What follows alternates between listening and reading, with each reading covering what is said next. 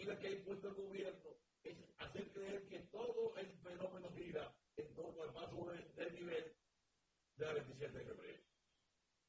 Bueno, eh, hay tantas cosas que decir sobre eso, comenzando con, para mí, la más importante, que es que eh, tenemos un gobierno que eh, actúa con, ya yo no diría improvisación a esta altura del juego, yo diría más bien que sería con total incompetencia sobre los problemas. Es decir, porque cuando usted dice, es que están improvisando, usted les reconoce ciertas capacidades. Su único problema es que planifiquen.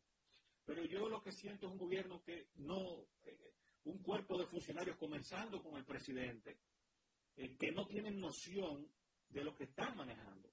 Porque eh, fíjese que el sentido común manda a que cuando hay este tipo de, de eventos, el sentido común lo que manda es que se empiecen a tomar una serie de medidas para, eh, si no eh, evitar todo daño, al menos eh, morigerar el impacto del daño de un evento como este.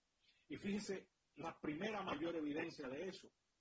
para mí no es ni siquiera que el presidente se haya ido de manera irresponsable hacia Punta Cana a, celebrar con los alcaldes de todo el país. ni siquiera eso. La mayor evidencia de eso es que conociendo la magnitud de lo que venía, el presidente declara suspensión de labores el domingo. Y yo digo, caramba, tú vas a declarar suspensión de labores el domingo cuando ya todo el daño pasó. Tú debiste hacerlo de manera preventiva. Es decir, estás avisado desde el miércoles, desde el martes, de que viene una situación importante de agua.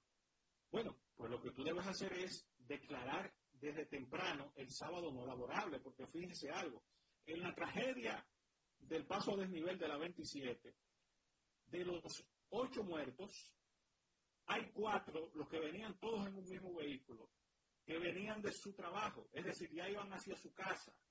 Si hubiera, eh, si, hubiéramos tenido declaratoria del día no laborable, al menos esas cuatro muertes se hubieran evitado.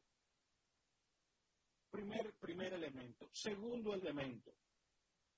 Y aquí me voy más a la profundidad del tema. Eh, lamentablemente, eh, el gobierno dominicano está tomando todo de relajo. ¿Por qué? Fíjense que, por un lado, la directora de la Oficina de Meteorología eh, estaba anunciando desde el lunes que venía ese fenómeno. Yo recuerdo escucharla en una entrevista decir que iba a caer tanta o más cantidad de agua de lo que cayó en noviembre del año pasado. Sin embargo, el director del COE, que ahora es un farandulero de marca mayor, el jueves, y eso está documentado, estaba desmintiendo que pusieran al país en alerta roja. Decía, no, no, no, no, no, no, no alarmen a nadie. Aquí nada más en alerta roja están unas 10 provincias.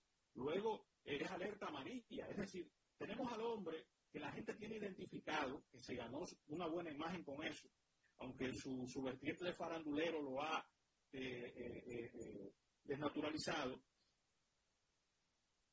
diciéndole a la gente, miren, salgan para la calle, que no hay problema.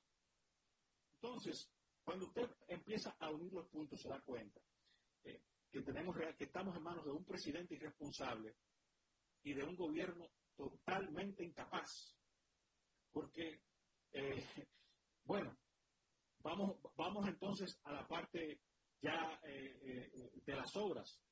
se está viendo lo de lo del paso desnivel, pero hay en el interior del país, en Agua específicamente, una carretera inaugurada hace tres semanas por el gobierno, totalmente destruida por las lluvias. Lo cual quiere decir, decía, que lo que hay como carretera es una capa de asfalto de, de, de una pulgada. Exactamente, con todo lo que eso implica, es decir, eh, está bien, eh, hay una supervisión, evidentemente que no. Entonces, cuando usted toma todas estas cosas y empieza eh, a juntarlas, empieza a ver factores por aquí y por allí, usted se da cuenta que desde el gobierno lo que hay es mucha incapacidad, mucha irresponsabilidad, pero sobre todo mucho manejo turbio. Porque fíjense cómo en el día de ayer el Congreso de la República aprueba 1.200 millones de dólares en préstamos, tomando como excusa eh, la, situación que pasó el fin de semana. Es decir, caramba, eh, cuando usted ve todo eso, usted se da cuenta que eh, este es un gobierno que lo único que está buscando es el dinero, no sabemos para qué, porque ojo al Cristo que es de plata. En enero de este año, tomaron 370 millones de dólares supuestamente para mantenimiento de obras de infraestructura. ¿Y dónde está ese mantenimiento? Porque al menos la principal obra de infraestructura de la capital, que es el túnel y los pasos a desnivel que hizo el presidente Leonel Fernández, pues han colapsado precisamente por falta de mantenimiento. Porque de eso se trata. Y fíjate eh, que aquí no hay una fiscalización de los préstamos y su ejecución. Lo primero es que uno, uno, busca son 19 mil millones de dólares más, ya debe ser como 20 mil millones de dólares tomados en préstamos y no se ve en qué. No, no, no, 32 mil millones de dólares. 32 mil millones. Es el gobierno que más dinero ha tomado prestado en toda la historia de la República.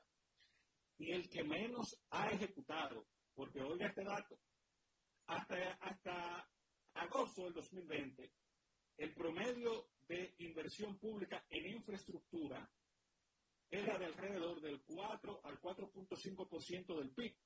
Y eso ha disminuido a menos del 2% del PIB en el gobierno de Abinader, que toma los préstamos para pagar nómina y para guardarlos, porque este es el crimen más grande, don Alfredo. Eh, el presidente nos presenta las reservas internacionales de la República Dominicana se han duplicado durante mi gobierno. Claro que se han duplicado, porque él toma los préstamos, agarra el desembolso y los pone en la reserva, no los ejecuta. Por tanto, ese, ese dinero lo está utilizando para pagar nómina y para pagar intereses sobre intereses, lo cual es una mala práctica financiera. Juan Carlos, eh, en esta semana se ha estallado de nuevo la situación del régimen escolar la ADP dice que hay que intervenir las escuelas, que hay que intervenir el Ministerio de Educación, porque hay que ver en qué se emplea, cómo está vertebrado, destinado, esquematizado el presupuesto del Ministerio de Educación, porque estamos teniendo los mismos problemas que el año pasado. Eh, bueno, esa realidad la dijo el propio ministro de Educación al momento de asumir su cargo. Él dijo, cuando asumió su cargo, que el gobierno dominicano había tirado 250 mil millones de pesos a la basura, lo cual decía que su propio gobierno había despilfarrado una cantidad importante de, eh, de dinero de los dominicanos y dominicanas, lamentablemente. Y yo quiero aquí que bueno que sale a relucir esto, porque fíjense que en el tramo anterior hablábamos de la ineficiencia en obras públicas y ahora estamos entrando en el tema educativo. Y usted me dirá, ¿en qué, ¿en qué hacen esquina esas dos instituciones? Bueno, ellas son las dos instituciones que mayor cantidad de presupuesto manejan. Entonces, cuando usted une esas dos cosas, usted se da cuenta que hay una amplia incapacidad por parte del gobierno, porque fíjese esto, de 2020 a la fecha, aquí no se ha construido una sola aula. O sea, en, la era del 4%, ni siquiera ha servido eso para eh, construir aulas. No sabemos qué ha hecho el gobierno del presidente Abinader con todo el dinero que ha estado manejando en el ámbito de educación, lo cual revela que hay una soberana incapacidad por parte del presidente para manejar estos temas. Fíjense otro, otro caso importante. Las pruebas PISA recientemente reveladas. La República Dominicana aparece en último lugar en América Latina. Lo cual quiere decir que tenemos un país que durante los tres años del presidente Abinader no ha avanzado un ápice en educación, lo cual implica que ha retrocedido. Además, cuando se le ha hecho pruebas al esquema docente de la República Dominicana, se ha determinado que más del 62% de los maestros en la República Dominicana no están capacitados para dar clases, según un reciente estudio que eh, publicó Educa, una entidad privada. Entonces, eh, lo que ha pasado en el ámbito educativo es un crimen. El gobierno del presidente Abinader y el presidente Abinader pasará a la historia como el presidente que desarticuló el, sistema educativo en la República Dominicana. Esa es la realidad. Eh, Juan Carlos, el tema de, los, eh, de los servicios públicos tuvo su pico en el, en el, el sábado, en el accidente que hubo tras eh, en los aguaceros, durante los aguaceros en la 27 de febrero, casi esquina Lincoln. Se, eh, hubo unos cuantos heridos, Juan Carlos. No apareció sino hasta cuatro horas después del accidente los, los rescatistas para sacar a, las víctimas del derrumbamiento de la losa de, la pared de la obra.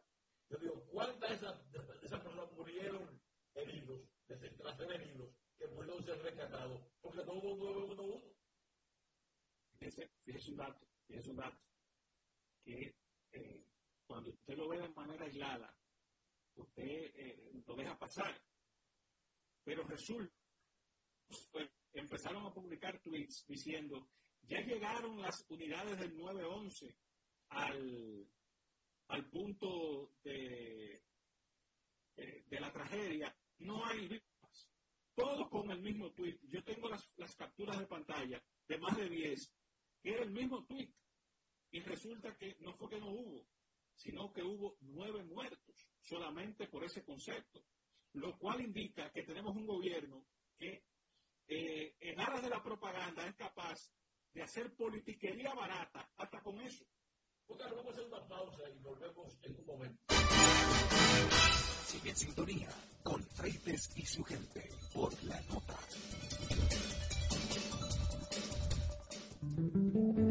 A las 3 cada tarde, Miriam Fernández y sus invitados comparten contigo experiencias, emociones y conocimientos. All we need is love, porque el dinero cambia las cosas, el amor cambia la vida. All you need is love. All we need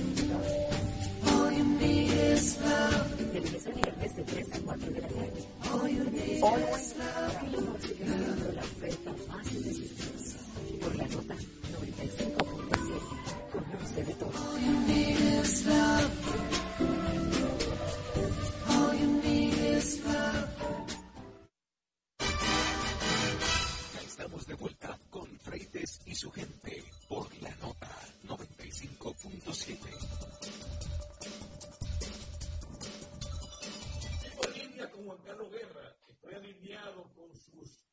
exposiciones. Y quiero compartir con él una cuestión que ha sacudido a la población que sigue de cerca las candidaturas eh, eh, electorales y las propuestas de los partidos, porque Farid ha dicho, eh, refiriéndose a un posible reemplazo de su posición en el Partido Revolucionario Moderno como candidato a senador. Ella dijo que lo manden para la industria de la Cuba a nosotros nos sorprendió esa, eh, esa salida que es como salida de todo, es como desafinada. Eh, desafinada y desafinada desde el punto de vista político. Una, un político de su nivel no puede tener reacciones de ese tipo. Recordemos que Faride eh, real y efectivamente es la principal senadora de la República Dominicana. Sin desmeritar a los demás senadores y al propio presidente del Senado, ella es la senadora de la capital de la República y por vía de consecuencia eh, tiene que manejarse con unos códigos acorde a esa investidura.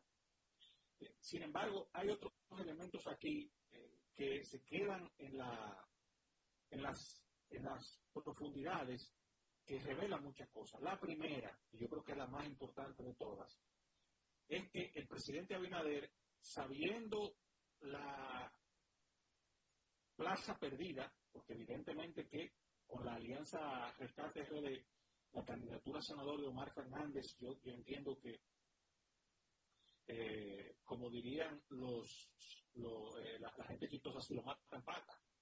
Eh, yo pienso que ahí tendría que pasar algo sobrenatural o, muy extraordinario para que pueda cualquier candidato del oficialismo ganarle a la candidatura de Omar Fernández, que ya de por sí estaba bien posicionada, pero el hecho de que sea el candidato de la oposición unificada, pues prácticamente coloca esa elección como un mero trámite. Eh, sabiendo eso, yo creo que el presidente Abinader, de manera hábil, dice, bueno, ya que no voy a tener la plaza, déjame terminar de cederla y voy buscando un aliado que me pueda dar, aunque sea un 1, 1.5%, que me pueda hacer falta para cruzar en primera vuelta. Y yo creo que ahí es que está el kit del asunto. Él entrega a Faride o la plaza de la capital, no tanto porque no quiera Faride o porque tenga algún tipo de eh, descontento con su, con su manejo, sino más bien porque él no tiene los votos para ganar en primera vuelta y está en una estrategia a la desesperada, tratando de eh, coleccionar la, la, mayor cantidad de siglas posible. Lo que pasa es que en el caso de Alianza País eh, le ha colocado el precio un poco caro, porque evidentemente el presidente eh, Abinader sabe que, digo, debe saber que Guillermo, si Faride no tenía que era la mejor opción que pudo haber presentado el PRM, no tenía chance contra Omar Fernández, eh, eh, eh, con Guillermo Moreno habrá mucho menos chance de ganar la plaza. Él está pensando más bien primero en tratar de recoger esos boticos que pudiera presentarle Alianza País a nivel nacional. Y segundo, pues tener en Guillermo Moreno un cañón para a Leonel Fernández, que yo creo que por ahí es que él está apostando a buscar el mayor desgaste posible de Fernández. Fíjese, el otro aliado que él tiene, eh, eh, esos aliados extraños, hablo de Vinicito, también enfila sus cañones contra el, eh, en principio contra Danilo, pero siempre al final tratando de enfrentar a Leonel Fernández. Pero hay un tema aquí, don Alfredo, importante. Alianza País es verdad que ha sido consistente desde su aparición en la escena política dominicana en una votación que bordea el 2%. Pero ¿por qué ha sido consistente en eso? Porque Guillermo Moreno, durante mucho tiempo, fue el candidato de lo que yo denomino el voto rebelde. ¿Cuál es el voto rebelde? Bueno, eh, yo no voy a votar por el que va a ganar, no me interesa ninguna de las opciones, voy a, voy a ir a votar por el que no representa esa opción. ¿Quién era que no la representaba en ese momento? Guillermo Moreno. Pero ya Alianza País siendo parte de una alianza tradicional, estando coaligado con el presidente de turno, incluso buscando una reelección que ha sido siempre una práctica combatida por Guillermo Moreno, pues evidentemente que esa votación de Alianza País ya no va a ser ni siquiera del, del 1%. Oiga lo que le voy a decir hoy y lo veremos en los resultados en mayo. Alianza País va a ser un partido que a lo sumo le va a, adherir a la candidatura de Abinader entre el 0.2 y el 0.4% de los votos. Anótelo hoy que se lo dije, don Alfredo. ¿Por qué? Porque la razón de ser de su, eh, de su atractivo para, para el votante ya no está. Ya es parte de la misma eh, comparsa tradicional que tanto combatía. Y además, yo no sé si usted recuerda eh, cuando salieron los Pandora Papers, en los millones de dólares que tiene el presidente Abinader en, en banca offshore en Panamá, eh, Guillermo Moreno pedía investigación del Ministerio Público sobre eso. Y todo eso va a salir. Eh, Juan Carlos, tenemos también, hablando de offshore, y de lo dicho antes, el, el presidente del candidato eh, satanizó, acabó con Aerodón. Y entonces de repente en el verano, sin que nadie supiera, hay firmado un acuerdo de extensión por otros 30 años del contrato, sin que se contratara a una firma internacional para que hiciera un, examen forense del contrato ejecutado, que no se ha vencido todavía, faltan varios años. Siete, años. Y entonces, y además, eh, hace una, eh, un contrato que adecua a su conveniencia y no lo deja libre debate en, el Congreso, para que fuera vistas públicas y todo tipo de cosas, para que el país supiera qué es lo que propone Abinader, porque todavía no se sabe. Bueno, en primer lugar, eh, no tenemos conocimiento del detalle del, contrato. Sin embargo, hay varios elementos. La primera, esta es la primera vez que yo veo que critica acremente renueva sin que medie ni siquiera el periodo de vencimiento de la cosa. La segunda, llama la atención de que el hecho de que el presidente Abinader, que tanto habla de la transparencia, a la par del anuncio no le haya al país el contrato en detalle. Y tercero, es lo que revela el deseo del presidente. Primero, que tiene un, un, gobierno eh, que como todo lo gasta en nómina, ¿eh? Eh, los fondos que tiene son exiguos y está buscando por donde quiera fondos para su campaña reeleccionista, porque se trata de eso al final. Fíjese que, y no es inocente en la fecha en que se anunció, porque se anuncia posterior a la aprobación del presupuesto, lo cual quiere decir esos fondos que llegan los va a manejar la presidencia de la República de manera discrecional. Y tampoco es inocente, y aquí lo conecto con el tema anterior, el hecho de que todas las obras que anuncia con ese dinero son todas en el ámbito del Distrito Nacional y la provincia de Santo Domingo. ¿Por qué? Porque son las eh, plazas políticas en las que el presidente Abinader está más débil. Y él quiere con eso tratar de darle oxígeno a su campaña tradicionalista, pero yo eh, no pongo mucha queja en eso, porque la realidad es que el presidente Abinader ha demostrado que no tiene capacidad de ejecución, que solo anuncia. Para lo único que él ejecuta de manera puntual es, son los 8 mil millones de pesos que paga en publicidad. Juan Carlos, pero esas obras se pasan de mayo. Esas obras, su, construcción, pasan de mayo. esas son obras que tú las haces en dos días. Es decir, ¿cuándo va a ser aprobado el, el, el, el contrato? Huyendo en diciembre. Es decir, parece que, pasa por alto que en obras como esa, por ejemplo, la que tiene que ver con la Isabel Aguilar, esas son obras que cogen mucho tiempo y que no van a estar listas. Es más, este gobierno no la va a ver y el próximo tendrá que seguir terminando o seguir haciendo. No, no él va a dar, él, lo que hace siempre, que dice el presidente Danilo Medina, que Abinader es pico y pala.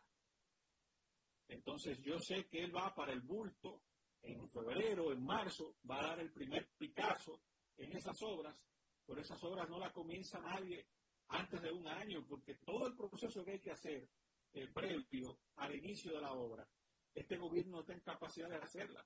Eh, pero además, yo pienso que eso se va a quedar anuncio, porque es evidente que lo que el presidente busca con todo esto es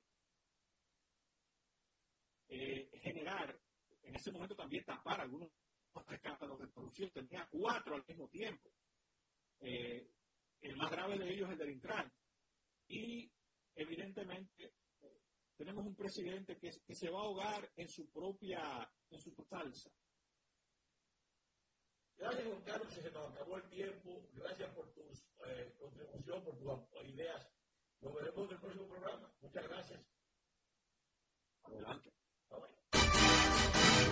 Sigue en sintonía con Freites y su gente por la nota.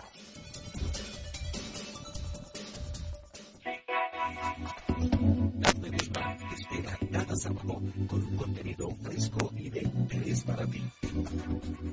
De calle con la nota, de 12 del mediodía a 2 de la tarde.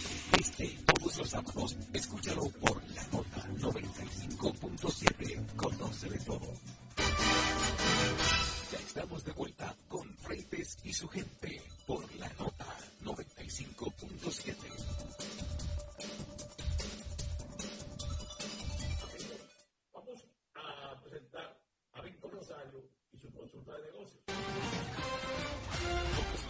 nos enfrentamos con el deseo de mejorar nuestra participación en los negocios y elevar la calidad de nuestro trabajo. Por eso, Víctor Rosario presenta su consulta de negocios.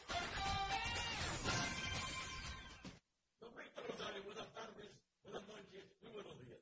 Mira, apreciado Alfredo Freite y todos los amigos que nos siguen, un afectuoso saludo como siempre, esperando que tú te encuentres muy bien, Alfredo.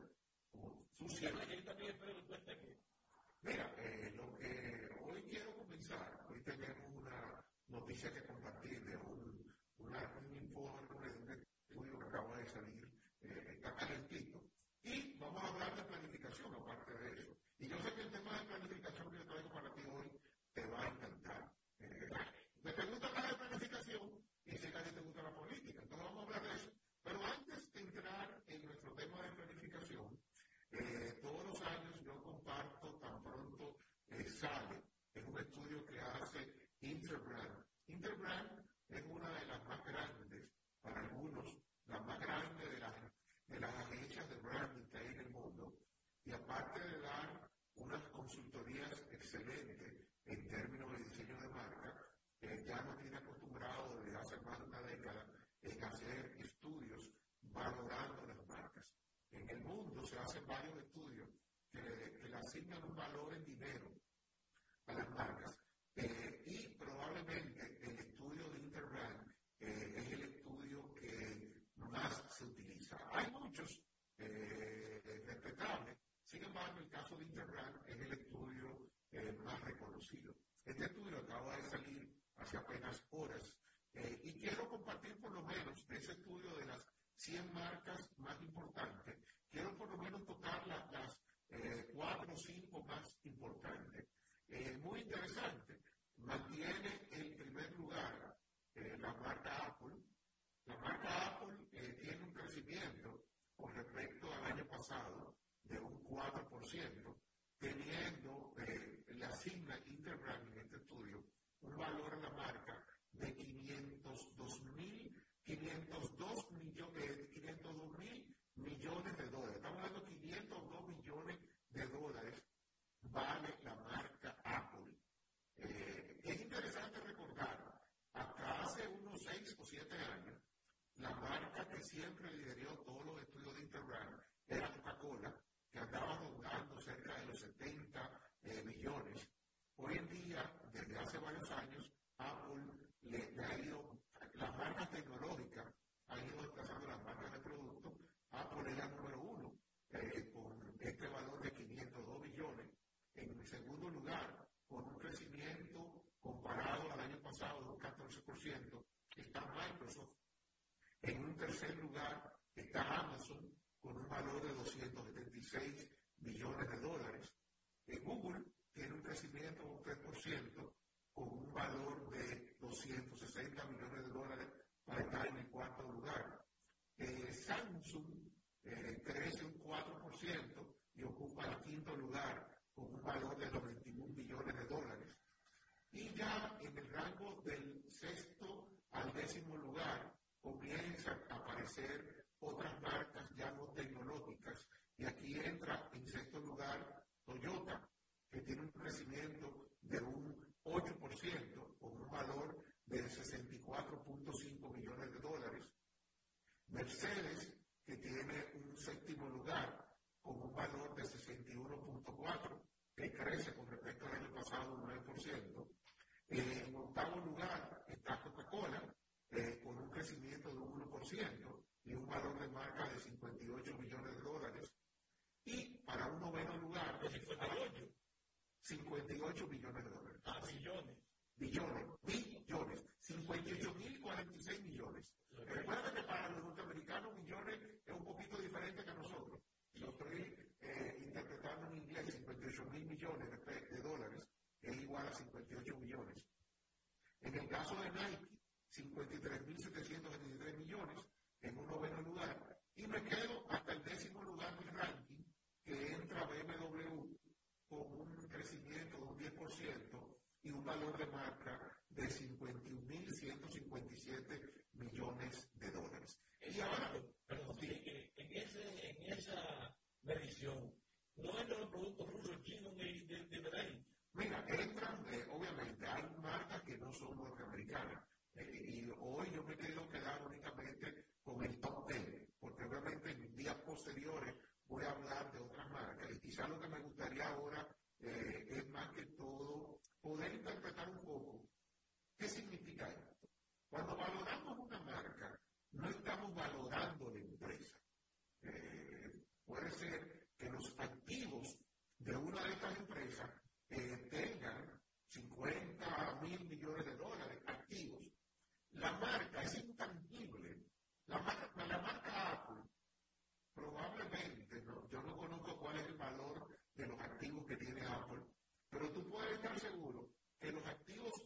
es decir, edificaciones, terreno, eh, vehículos y todo lo que se cuantifica como activo, no llega ni cerca de esta cantidad. ¿Por qué?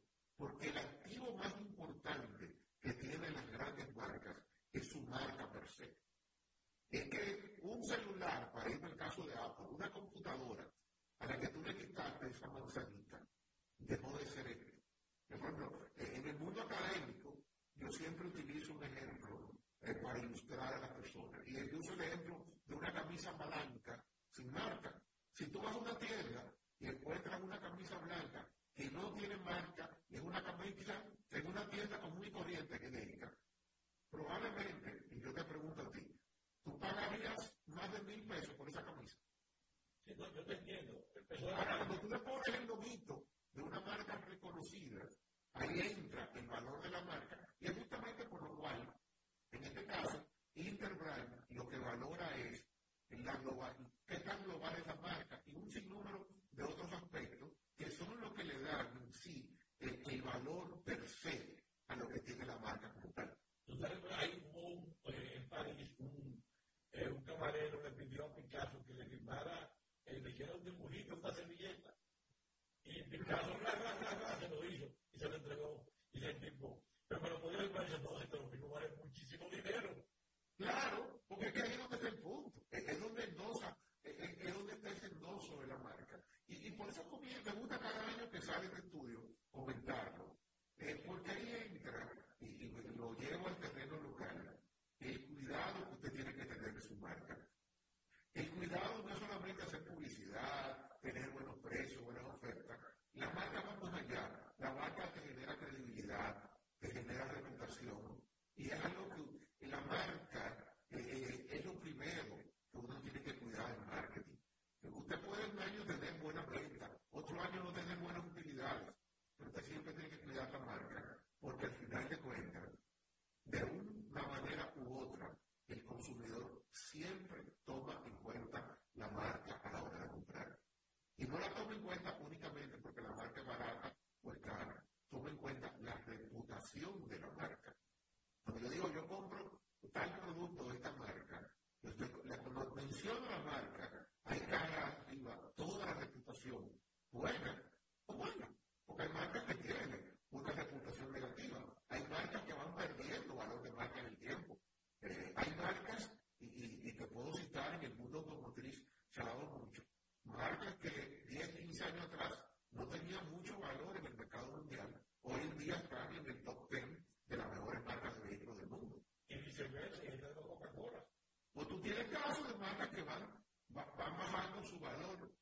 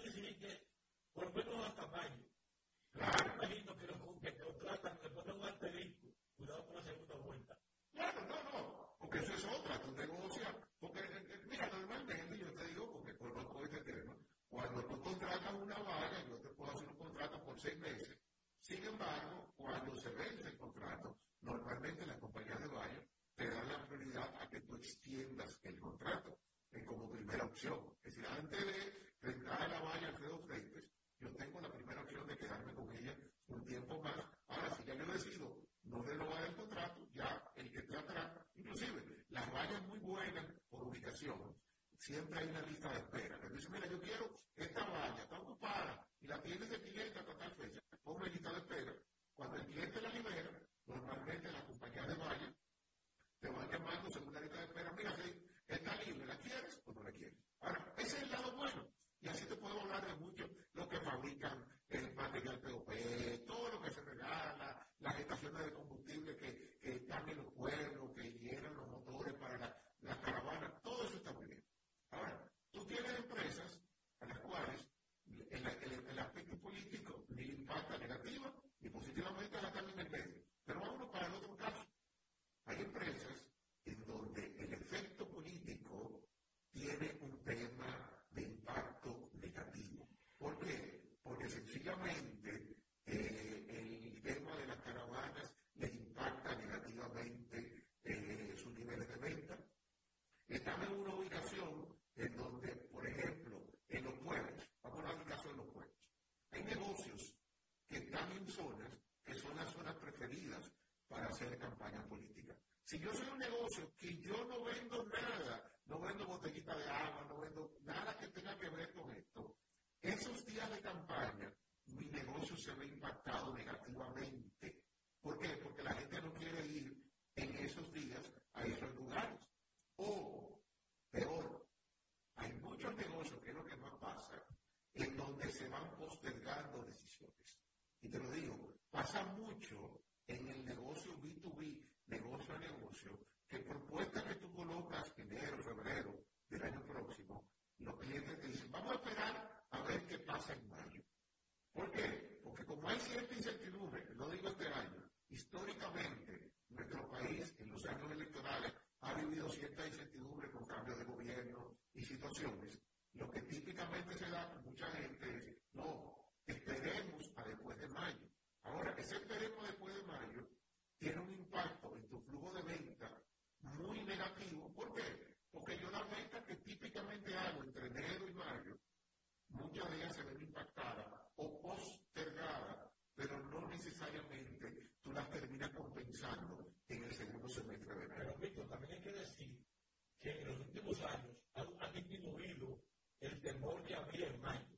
No, pero si, nos, si nos remontamos a dos décadas atrás, oye, pero los años de elecciones eran años muy negativos para muchos negocios, porque la, la actividad productiva y la, la comercialización caía mucho. Eso ha ido disminuyendo mucho. Sin embargo, te puedo decir, para muchos negocios especialmente en el comercio B2B, sí hay mucho postergan decisiones. Y al postergarte decisiones, sencillamente, aunque la hagas después de mayo, hay ventas que se te cayeron, hay transacciones que se te cayeron. Y tú vas a ver muchas empresas que no, mira, eso que estaba previsto para marzo, para abril, muévelo para después de julio. Pero ese muévelo automáticamente tiene un impacto, no solo en tu flujo de cada mes, sino en tus ventas totales. Entonces, por eso es importante de que cuando planifiquemos el 2024, dependiendo en cualquiera de los tres escenarios que yo acabo de presentar, impacto positivo, impacto negativo, o usted está en el, punto intermedio que no le impacta ni de una ni de otra manera, en ese caso no hay mucha cosa que hacer. En los otros casos, usted tiene que prepararse porque el año que viene, sin duda, es un año electoral y algún impacto usted tendrá dependiendo de cuál de los tres usted encaja. Entonces, ¿cuándo hay que tomar esas medidas, Víctor? Ahora, ¿por qué? Porque yo ahora tengo que prepararme. Porque si yo estoy en un sector de lo que me van a postergar cosas, adelante de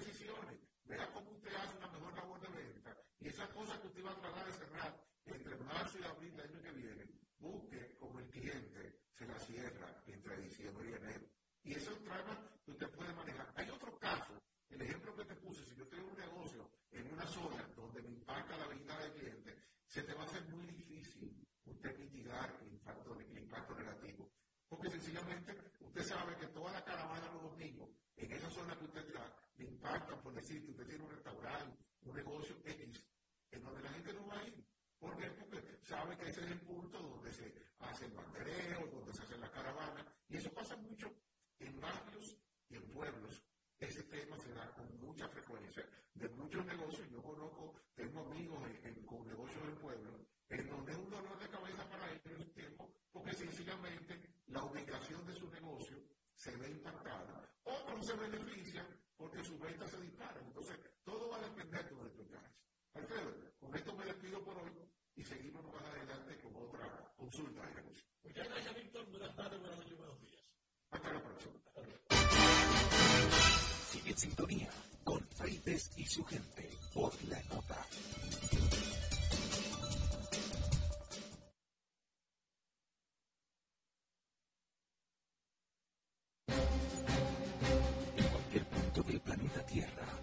Más allá, Freites y su gente, una radiorevista con análisis y comentarios del acontecer político y económico, además de la asesoría en finanzas y mercadeo, una participación de periodistas, políticos, economistas y mercadólogos.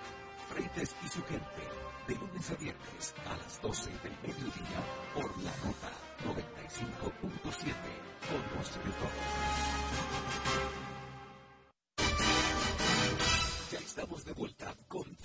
Y su gente por la nota 95.7. Señores, hemos, eh, desde hace años, el país le está poniendo mucha eh, atención al tema de la calidad. La calidad y el- la atención al cliente son temas que preocupan cotidianamente al empresariado, no importa a qué nivel. Tengo para el finales de este mes un evento que enfoca eso y tengo también en línea a Giselle para que nos dé informaciones sobre este evento que tiene carácter internacional. Giselle, buenas tardes, buenas noches y buenos días. Bueno, buenos días, buenas tardes y buenas noches. Eh, muchísimas gracias por la invitación, así es. Eh, como eh, comentábamos, tenemos este evento eh, que se llama Tour de la Calidad. El Tour de la Calidad es un evento que realiza Suprema Qualitas, eh, una empresa de consultoría dominicana, y la idea es promover la disciplina de la calidad. Noviembre es el mes mundial de la calidad y por eso en este mes de noviembre tenemos esta eh, iniciativa para promover la calidad en todos los ámbitos. Eh, normalmente el, el evento se realiza durante todo el mes de noviembre eh, a través de charlas eh, gratuitas, abiertas para todo el público y cierra con el evento eh, que es la conferencia internacional, que este año eh, está bajo la sombrilla de la sostenibilidad organizacional, para el cual vamos a tener eh, algunos expertos internacionales en la materia, como el ingeniero Elder Guerra de Guatemala, Carlos de Gracia de Costa Rica y de, de República Dominicana, el ingeniero Yuri Durán. Eh, Giselle Mercedes, eh, eh, Qualities se enfoca, eh, es montada por mercadólogos, administradores de empresas. ¿Cuál es la naturaleza, la estructura de anfitriones? Los, eh, o sea, la empresa, el, el, evento está, eh, va a estar dirigido por profesionales del área de la, que tienen que ver eh, con sostenibilidad, eh, prevención, gestión de la estrategia. Ese es el, el- la formación de, de los conferencistas, expertos en lo que tiene que ver con prevención y estrategia. ¿Prevención en qué área? En En- ventas. No, no, en, en ocupacional. Ok. Eh, ok. Cuando hablamos de ocupacional, ¿a qué nos referimos? Recuerden que estamos hablando, este programa está dirigido a los emprendedores, a los empresarios nuevos, a los que están deseosos de emprender su independencia económica. Entonces, cuando decimos organiza- organizacional, ocupacional, ¿a qué nos referimos? de la organización, de las personas que conforman la organización. Es decir, en- entonces esto va a, eh, se va a, eh, eh, va tocando la parte de administración de recursos humanos. Realmente es, eh, no, no se, se especifica en un área eh, determinada, es un evento dirigido a todo el empresariado, sin importar el área. Porque el tema de la sostenibilidad tiene que ver con, en este mundo de cambios eh, que estamos viviendo, cómo la empresa se encamina y afronta los cambios para seguir adelante. Entonces, por eso los expertos son del área de prevención, que tiene que ver con riesgos, tiene que ver con eh, salud y seguridad ocupacional y con la parte de la estrategia, porque es la estrategia lo que ayuda a la organización a afrontar esos retos. A través de una estrategia, entonces la empresa afronta los retos, afronta los cambios y se mantiene a través del tiempo. Es decir, eh, se, se, establece primero, o las empresas deben establecer, una estrategia de prevención. Es correcto, más o menos. Ok. Entonces, esto, eh, ¿quién se ocupa en la empresa de ponerlo en marcha? El evento, o sea, el evento está dirigido para todo público. Eh, hay empresas que tienen diferentes áreas que se ocupan de lo que tiene que ver con la, con la continuidad del negocio, eh, con la prevención de riesgos. O sea, cada empresa en, en, en su estructura lo tiene determinado de una forma diferente, pero el, el, objetivo de nosotros es, como le digo, el evento de Tour de la Calidad es, eh, o sea, está, el, la esencia de la actividad es promover la disciplina de la calidad. Cada año tenemos un tema de tendencia que es el que se trata. Este año es sostenibilidad organizacional y los expertos van a llevar, eh, van a traer al público un conjunto de buenas prácticas que las empresas pueden implementar para lograr el alineamiento estratégico del sistema de gestión y para seguir, o sea, los pasos para seguir para asegurar que el sistema le ayude a lograr los resultados estratégicos esperados. Digamos que esto es embarcarse en cumplir con unas, eh, con unas exigencias ISO. Sí, exactamente. Entonces, el evento el evento que vamos a llevar a cabo de manera presencial, eh, que se llama Conferencia Internacional Tour de la Calidad, va a tener lugar el día 29 de noviembre a partir de las 8.30 de la mañana en el Hotel Dominican Fiesta. Eh, Giselle, eh, esta, esta, iniciativa ustedes tiene eh, experiencias pasadas. Sí, esta es la decimotercera entrega. desde el 2011 estamos llevando a cabo el Tour de la Calidad eh, de manera, o sea, de forma anual y de manera interrumpida. Eh, a partir del 2020, con lo de la pandemia, comenzamos a hacerlo de manera remota, pero ya a partir de este año, 2023, estamos nuevamente retomando la presencialidad. Pero tenemos, gracias a Dios, 13 años ininterrumpidos eh, llevando a cabo la actividad. Ok. ¿Cuál es el cupo estimado que ustedes tienen para este decimotercer evento? Tenemos eh, unas 100 plazas para, para, el evento, ya está eh, bastante avanzado, eh, por lo que las personas que están interesadas en participar pueden acceder a la página web tourdelacalidad.com o marcar el número 809-532-0927 para obtener más información. Y en caso de que estén interesados en participar, pues obtener las directrices a través de esa vía. Dice Mercedes, el, evento va a ser también remoto. Vamos a tener, además del evento, eh, del, evento magistral, que es la conferencia internacional, que es presencial, tenemos otros eventos que son gratuitos y remotos. Por ejemplo, mañana vamos a tener una, una charla remota, gratuita, eh, eh, relacionada al tema de los indicadores, puede participar todo el, interesado, se puede registrar a través de la página web que es tourdelacalidad.com. Esto es como una especie de calentamiento. Más o menos. Ya ejecutamos una primera charla eh, virtual eh, la semana pasada. Esta semana tenemos la segunda y la semana próxima tenemos el evento eh, magistral, la conferencia internacional, que es presencial en el Hotel Dominican Fiesta. Giselle, ya que esto es un evento internacional, eh, me imagino que antes, cuando era virtual, eh, podría, podría hacerse con más facilidad el aspecto internacional. ¿No se podrá hacer lo mismo este año? Eh, sí, precisamente por eso dejamos algunas actividades que fueran remotas, porque con lo de la virtualidad en los años anteriores estábamos acaparando un público internacional que ya se ha acostumbrado al evento. Entonces, para ese público internacional que no tiene asiento en República Dominicana, dejamos las actividades que son remotas, pero el evento que es eh, presencial, pues eh, solamente va a estar disponible para las personas que puedan asistir de forma presencial al Hotel Dominican Fiesta. Eh, ¿Cuál es, ¿Cuál es el costo, cuál es el protocolo para inscribirse en el evento? Pueden tener esa información a través del número 809-532-0927. Ahí están todos los detalles.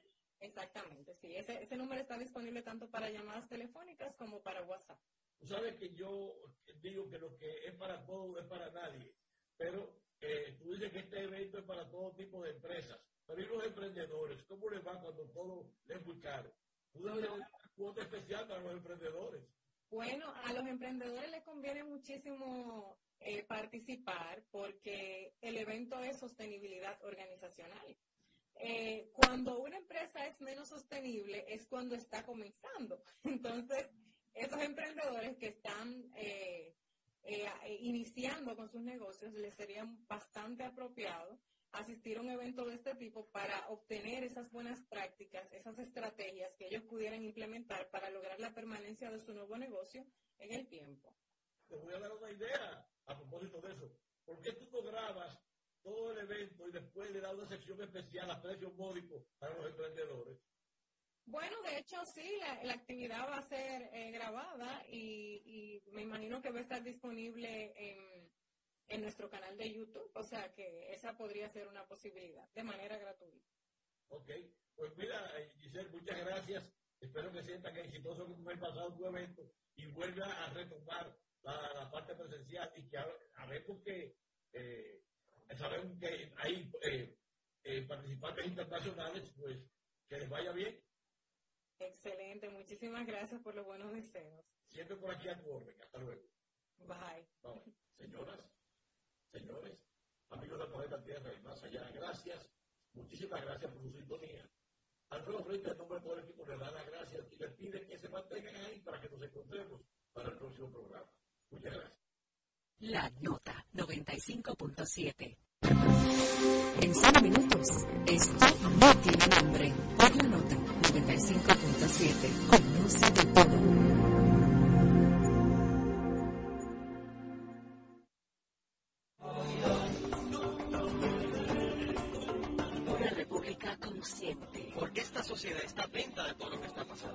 República crítica. Señores, es que el periodismo no está para aplaudir, está para cuestionar. Una república transformadora. Los cambios sociales se generan en el día a día. La república. Radio para ciudadanía consciente, crítica y transformadora. De lunes a viernes de 4 a 5 de la tarde por la nota 95.7.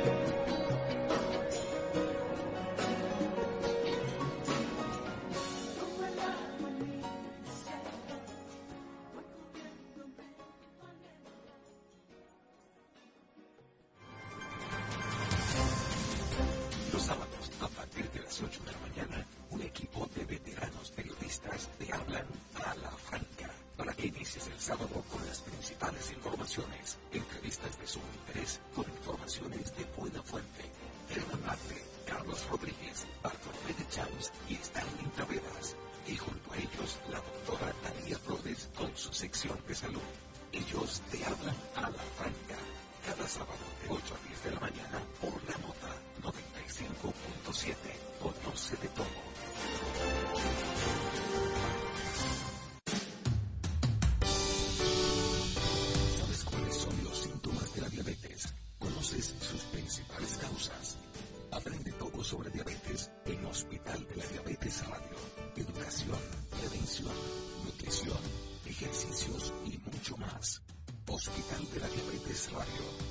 sábados a las 2 de la tarde.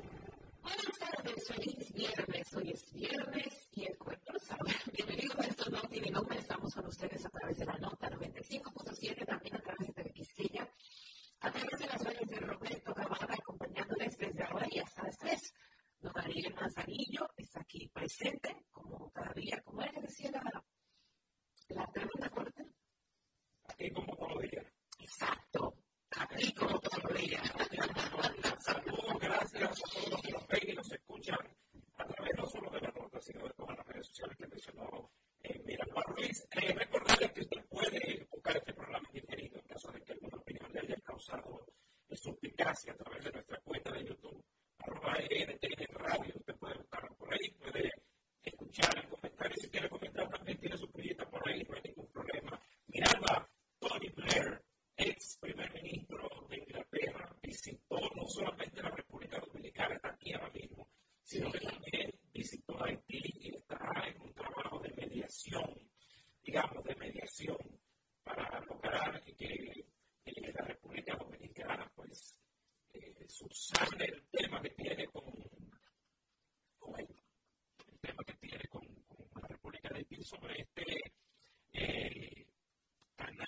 podido ni inaugurar debido a las fallas estructurales que tiene, a los problemas que ha presentado esa obra, pero eh, está en su derecho, ¿verdad? Está en su derecho de venir a mediar con, la República Dominicana. Mientras tanto, los comerciantes en Dajabón hoy marcharon pidiendo al gobierno de la República Dominicana pues que flexibilice un poco